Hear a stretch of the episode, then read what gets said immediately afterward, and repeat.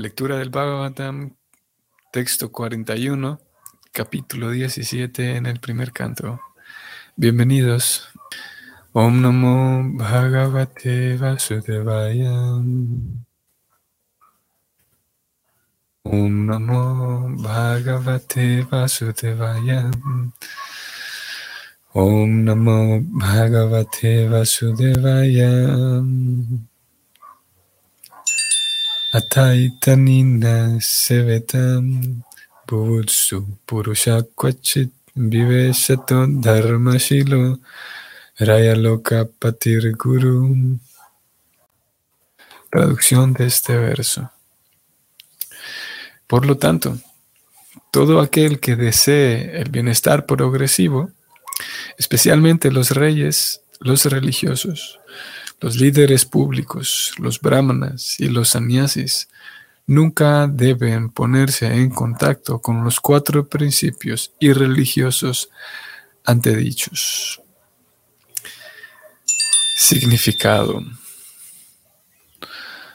Los brahmanas son los preceptores religiosos de todas las demás castas y los sannyasis son los maestros espirituales de todas las castas y órdenes de la sociedad.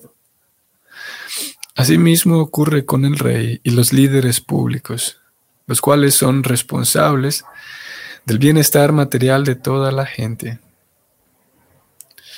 Los religiosos progresivos y aquellos que son seres humanos responsables o aquellos que no quieren malograr sus valiosas vidas humanas deben abstenerse de ponerse en contacto con cualquiera de los principios de la irreligiosidad, en especial la relación ilícita con mujeres.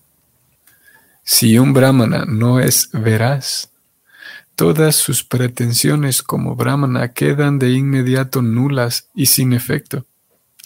Si un sannyasi se relaciona ilícitamente con mujeres, Todas sus pretensiones como sannyasi se vuelven falsas al instante.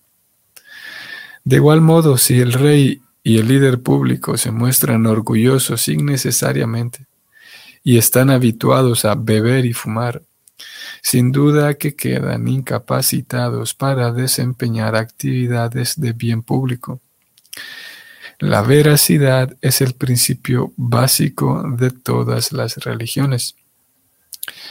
Los, cuatro líderes de la sociedad humana, es decir, el sannyasi, el brahmana, el rey y el líder público, deben ser puestos a prueba de un modo decisivo para conocer su carácter y amplitud antes de que alguien se lo acepte, antes de que a alguien se lo acepte como maestro espiritual, perdón, como maestro material o como maestro espiritual de la sociedad, debe ser puesto a prueba y juzgado según los antedichos criterios del carácter. Esos líderes públicos pueden estar poco capacitados en términos de aptitudes académicas, pero lo primordialmente necesario es que estén libres de la contaminación de las cuatro cosas que incapacitan, o sea, los juegos de azar, la bebida, la prostitución y la matanza de animales. Aquí termina el significado. Eh, hacia el final, Prabhupada dice que hay que, para que un líder esté capacitado, debe estar libre de los juegos de azar, la bebida, la prostitución, la matanza de animales. Una idea que él ya la trae desde mucho, muchas páginas atrás. Pero hay un par de cosas nuevas en este, en este significado. Una de ellas es muy interesante. Una de ellas es la responsabilidad. Vamos a hablar de ella. Bueno, antes de ir a esa responsabilidad, voy a explicar así brevemente. Pienso que posiblemente haya personas en la audiencia a quienes les escapan estos términos brahmanas y sannyasis. Sin duda que hay quienes conocen bien qué es un brahmana y quién es un sannyasi, pero eh, por el bien de todos los demás vamos a hablar. Brahmanas eh, de manera así muy simplista podemos decir que en aquella antigua sociedad védica, de, lo que, aquella sociedad tan antigua de la que, que hablan estos libros, esa sociedad se dividía en diferentes ocupaciones de acuerdo a la vocación natural de cada persona y los brahmanas eran aquel grupo de personas que tenían la tendencia natural hacia la religión. Por lo tanto, ellos terminaban en, las, aldeas, en las ciudades, en los poblados, ellos terminaban siendo los sacerdotes.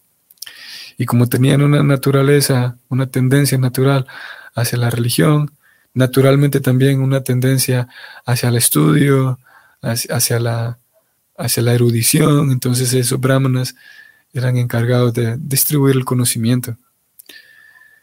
Idealmente no solamente leían, sino que también, como tendían a la, religión, también eran capaces de, integrar aquello que leían a su vida y por lo tanto eran, eh, personificaban, podemos decir, realmente aquello que las escrituras hablan de ser paciente y ser tolerante y entregarme a Dios, todo aquello que leemos de las escrituras, los brahmanas idealmente lo personificaban. Ellos mismos eran personas que me podían explicar las escrituras, pero que en ello yo también podía ver reflejadas las escrituras de principalmente de dependencia a Dios, de sencillez, de tolerancia, etc.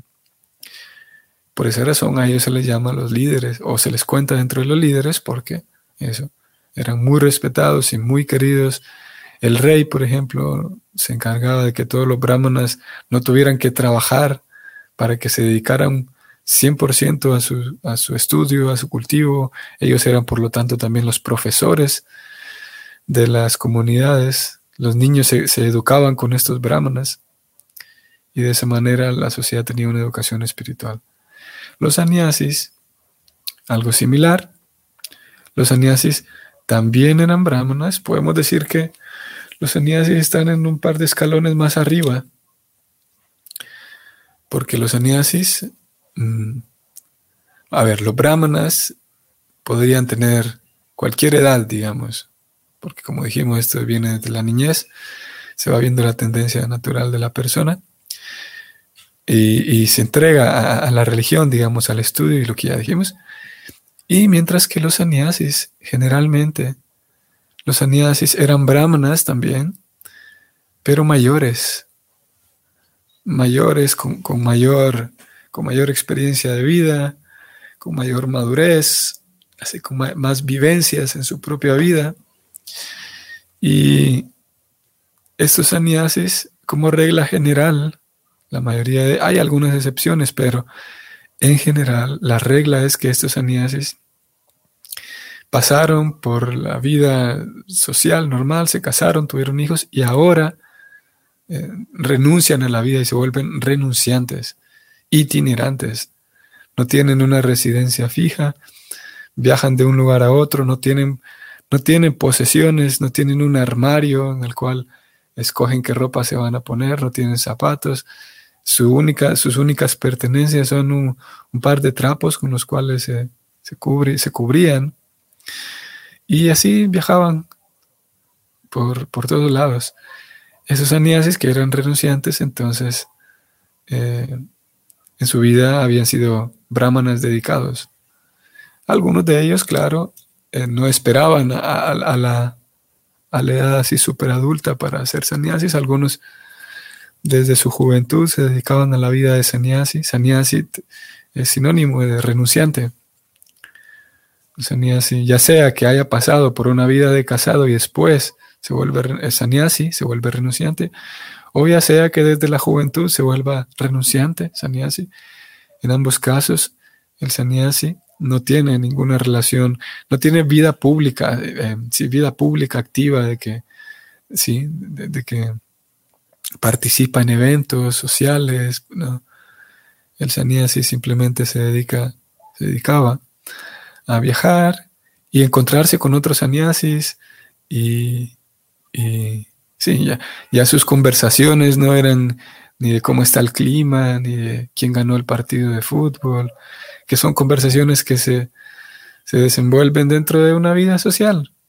Cómo está el clima y cómo etc. Así que sannyasis y brahmanas tenían eh, en su posesión el, conocimiento espiritual y como decía, es, si, ustedes tienen esa oportunidad, es, muy genial el poder ver a alguien que sabe de algo que está hablando y que al mismo tiempo tiene experiencia. Es algo bastante místico dentro de la vida devocional, porque cuando encontramos a alguien que, que sabe lo que está hablando, sabe aquella teoría que habla, y de hecho, en la Bhagavad Gita, Krishna describe cuáles son las cualidades de los brahmanas y eso también aplica para los sannyasis, porque como ya dijimos, un sannyasi es necesariamente un brahmana también. Entonces Krishna dice en la Gita que los brahmanas él menciona varias cualidades y dos de ellas es que el brahmana sabe muy bien, porque como dijimos, por tendencia natural le gusta el estudio, le gusta la lectura. Entonces sabe, conoce. La erudición es parte de sus cualidades y al mismo tiempo él, em, él tiene experiencia vívida porque lo ha integrado. Entonces es, algo muy místico en realidad, y místico y agradable, el poder encontrar personas, y es una de las cosas geniales y bellas del movimiento de conciencia de Krishna, especialmente de ISKCON, esta institución fundada por Prabhupada. Él funda esta institución y con alguna frecuencia escribe en sus libros y, lo dice, en su obra completa él describe que esta sociedad fue fundada, dice él, para darle la oportunidad a las personas en general de algo llamado sadhu sangha, técnicamente se llama sadhu sangha. ¿Qué significa eso? Significa que uno tenga la oportunidad de encontrarse con brahmanas o personas que, están leyendo, que están estudiando y que van integrando esas cosas a su vida. Y cuando uno se encuentra con esas personas, es algo muy genial. Te das cuenta que hay personas que viven una eh, eh, empatía real y es, muy agradable poder palpar, se puede palpar. Hay personas dentro del movimiento de conciencia de Krishna que han integrado a su vida así compasión, amor, empatía, como digo, tolerancia, transparencia, dependencia en Dios. Y es muy potente eso. Ese, ese tipo de compañía es muy potente porque no solamente uno puede leer que aquello existe, sino verlo de manera, de manera práctica, verlo actuando en la vida de alguien. Así que esos eran los brahmanas. Bueno, esta era una explicación breve, según, pero al final me extendí. brahmanas y sannyasis, entonces ellos dos eran considerados hoy, hoy por hoy hay brahmanas y sannyasis también. Sus roles son diferentes a, aquellos roles de, de la antigüedad.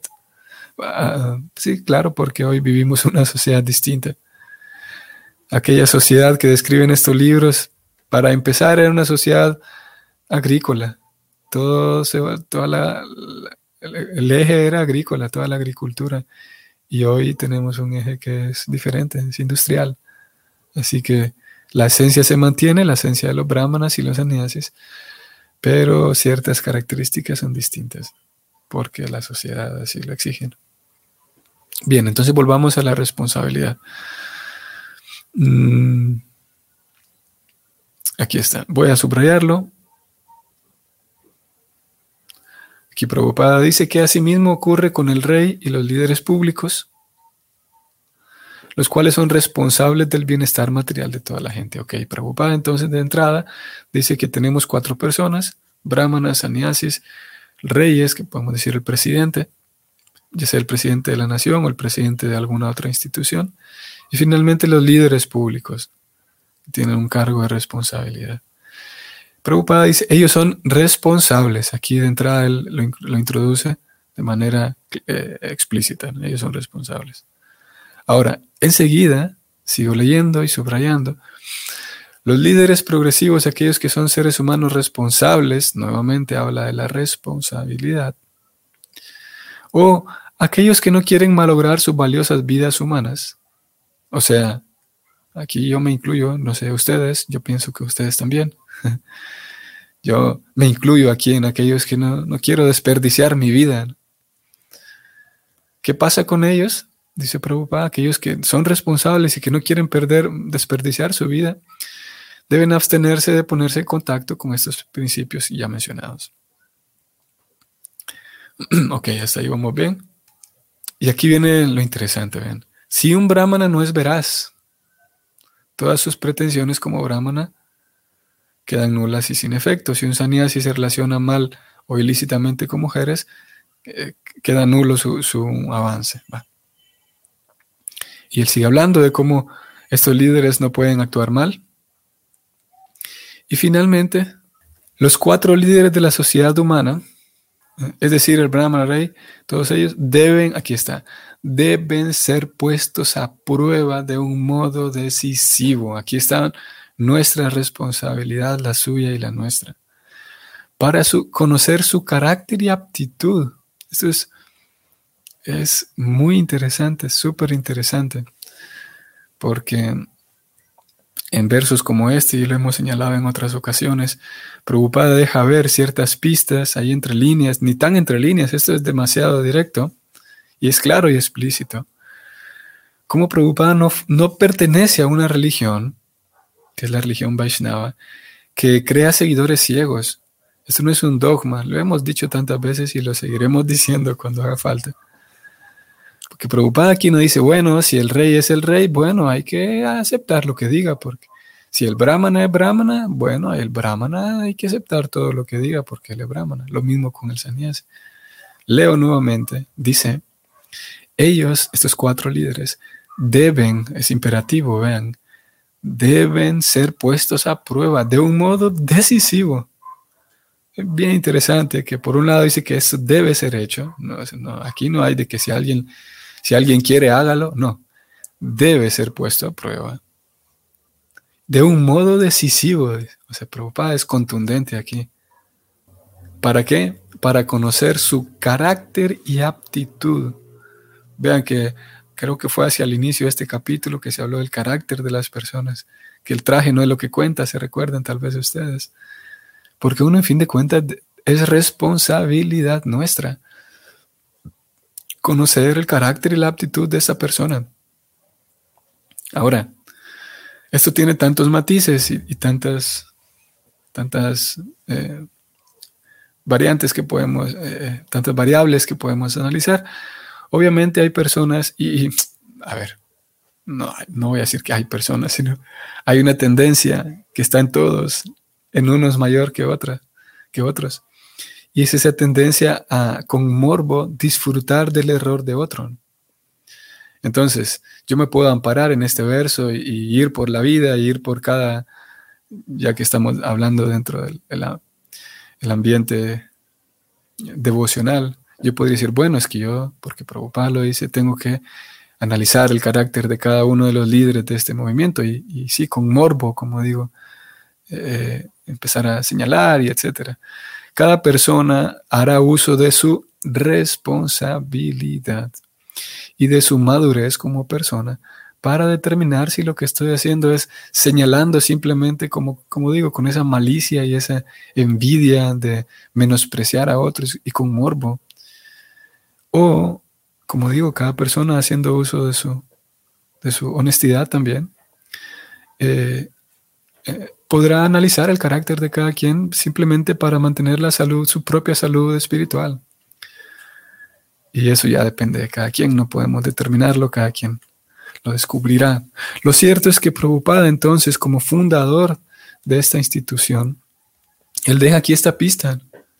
Y podría dar la impresión, con el paso del tiempo, después de la partida de Prabhupada en el 77, podría dar la impresión de que este movimiento o esta institución se basa en la idea de que si alguien es un líder no lo puedes cuestionar. De hecho, algunas personas viven eh, su vida devocional de esa manera. Tienen en, sus genes, tienen esa idea de que no se puede cuestionar nada.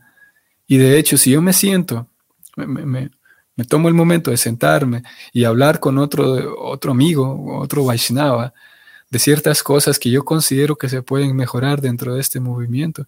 Si yo me tomo ese trabajo, a veces algunas personas tienen la sensación de que estoy actuando mal porque estoy criticando, pero lo cierto es que aquí en este texto y en otros encontramos que el fundador de este movimiento describe que uno debe poner a prueba, uno debe analizar cómo es el carácter y la aptitud de las personas que están liderando.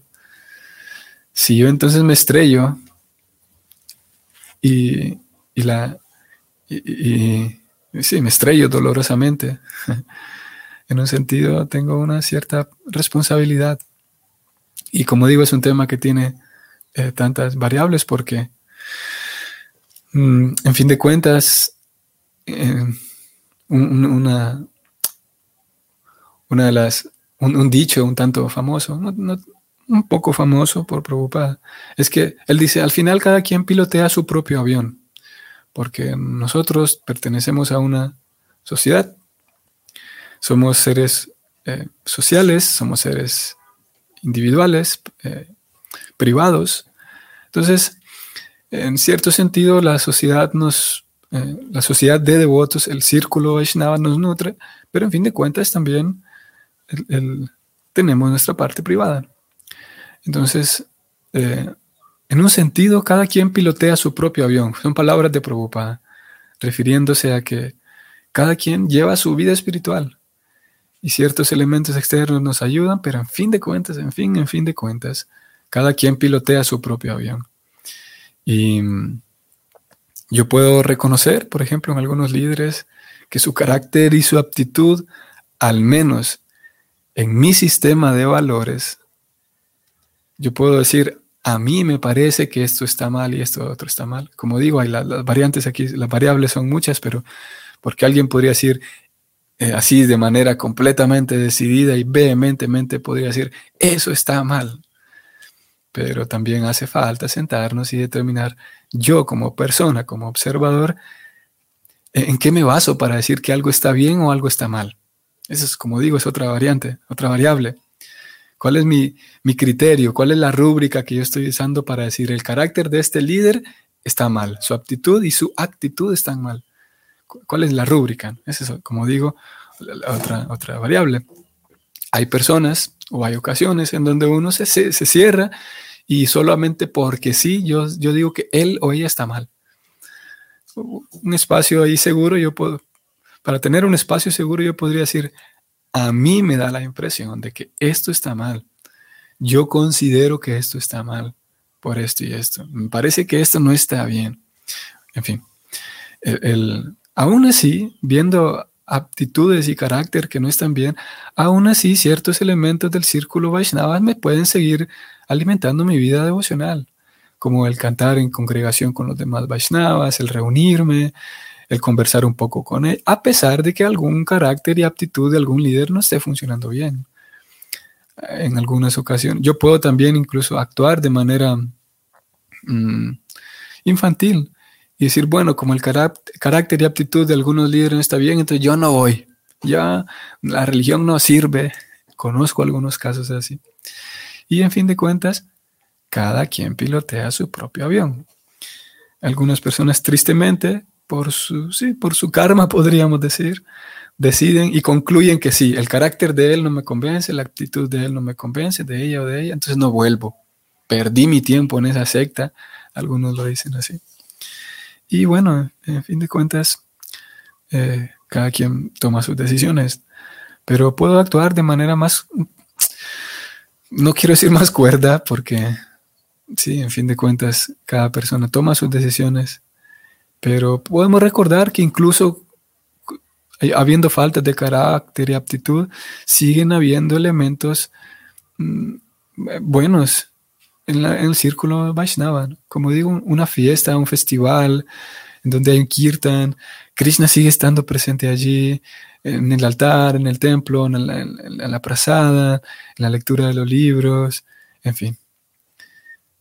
Eh, en todo caso, hay parte de nuestra responsabilidad, hay responsabilidad de nuestra parte para analizar el carácter y actitud, tanto principalmente de los líderes, como ya lo vimos aquí, y también, obviamente, analizar nuestro carácter también. Eso ya lo hemos venido hablando y eso es, eh, no, es no es nuevo, y eso eh, indudablemente está incluido dentro del paquete si alguien le, eh, encuentra tanto placer en analizar el carácter de los demás, pero no el suyo, ahí tenemos un problema. O bueno, la persona tiene un problema, tiene ahí un desafío que trabajar. ¿no?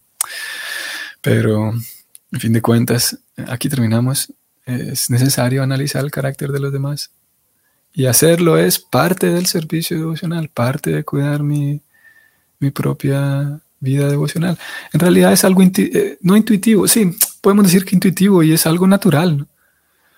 Eh, em, hemos dedicado tiempo a esto y, lo menciono y le dediqué tanto tiempo porque, como dije hace un rato, eh, en algunas ocasiones da la impresión de que analizar el carácter de los líderes está mal. Es una de las formas de pensamiento que hoy por hoy existe dentro de los círculos devocionales. Y, pero en realidad es natural, en realidad es algo normal, algo sano, porque eso lo hacemos en todos lados. Eh, una persona, por ejemplo, que, que se, esté acercando a la vida devocional y que esté así eh, escuchando por, em, que no esté empapada en sí de la vida devocional y de los círculos Vaishnavas, posiblemente se admire del hecho de que, de que demos tanto énfasis en analizar el carácter de los líderes, porque es algo natural. Pero, como digo, eh, con mucha frecuencia, da a veces un poco de miedo y da la impresión de que estamos actuando mal, porque analizo el carácter de los demás. Bueno, vamos a terminar aquí. Leo este comentario y reflexión de, de Ariadna. Saludos, Ariadna, hasta Cartago y Amaya también. Estas percepciones pueden aportar grandes diferencias para mejorar todo alrededor. Sí, sí, sí.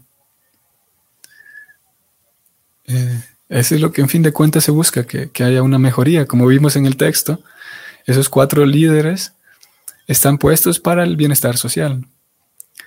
Y analizar y, tener, ver todas estas percepciones nos, nos pueden ayudar a tener un mejor bienestar social. Jesús Matilde, Hare Krishna, saludos. Una cosa es analizar el carácter de los líderes y otra muy distinta, criticar u ofender. Sí, sí, sí. Sí, definitivamente. Mm. Ustedes sabrán que con, respecto a eso, preocupada siempre o con mucha frecuencia, parte de su plan cuando llegó a Estados Unidos, eh, su plan era llegar a las personas inteligentes. Ustedes lo sabrán, si, quien se haya acercado un poco a la biografía de Prabhupada, sabrán que Prabhupada quería llegar a la, clase inteligente, él decía, a las personas inteligentes. Obviamente él sabía que esto es para todos, pero quería que la clase inteligente lo ayudara a expandir su movimiento. ¿Y, por qué menciono esto? Porque el, podemos decir una persona inteligente o con inteligencia, mejor dicho, cuando hacemos uso de la inteligencia, podemos sentarnos y tratar de identificar la diferencia entre esto que usted está mencionando, Jesús Matilde. ¿Cuál es la diferencia entre analizar y sí, hacer una crítica libre de juicios morales? Y eh, la diferencia entre eso y lo otro eh, con ofender, ofender y, juzgar y señalar con, con, mal corazón, hacer un juicio moral, de hecho. Y, dentro de la inteligencia podemos incluir ahí también la inteligencia emocional. Eh, para, por ejemplo, analizar una problemática, analizar una situación sin señalar a la persona, que eso también lo hablamos hace algunos días, ¿verdad? Y eso entra eh, en, la, en la inteligencia, parte de la inteligencia también es la inteligencia emocional. Y, y sí, el poder hacer uso de nuestra inteligencia y tratar de identificar y reconocer cuál, de, cuál es la diferencia entre ambas.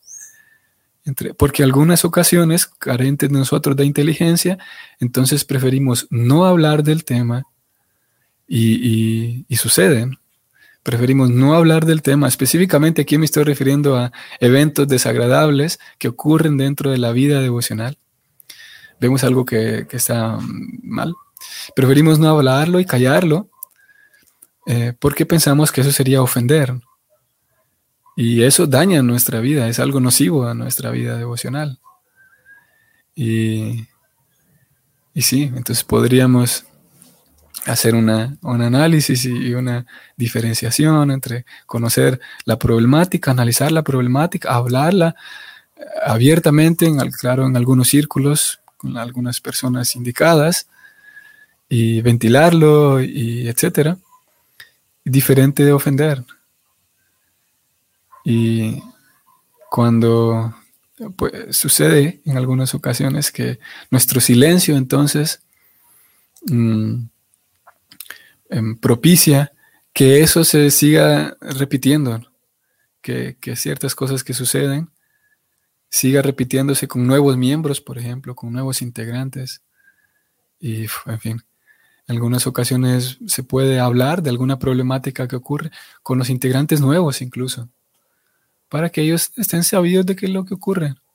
Lo que pasa que en algunas ocasiones también se puede hablar de la problemática con los integrantes nuevos, pero por desconocimiento de cuál es la diferencia entre analizar y criticar con ofensa, en algunas ocasiones los integrantes nuevos también escuchan esa problemática, pero yo termino hablando así de manera eh, malsana, de manera ofensiva, digamos, y eso también resulta desagradable.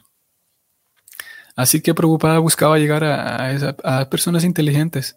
Y dentro de la inteligencia está eso, identificar, reconocer cuál es esta diferencia, analizar, eh, hablar de, la problemática o ofender y, hacer un juicio de valor hacia la persona. Bueno, de momento entonces aquí nos quedamos, estimados mm, Vaishnavas. Espero que tengan un bonito sábado hoy. Yo estoy en medio de, una gripe eh, y todas las, las, dolencias que eso acompaña. Pero esa, es la gran novedad para mí estos días. Pero en fin de cuentas, siempre feliz y contento. Que tengan un bonito sábado y nos vemos mañana. Hare Krishna.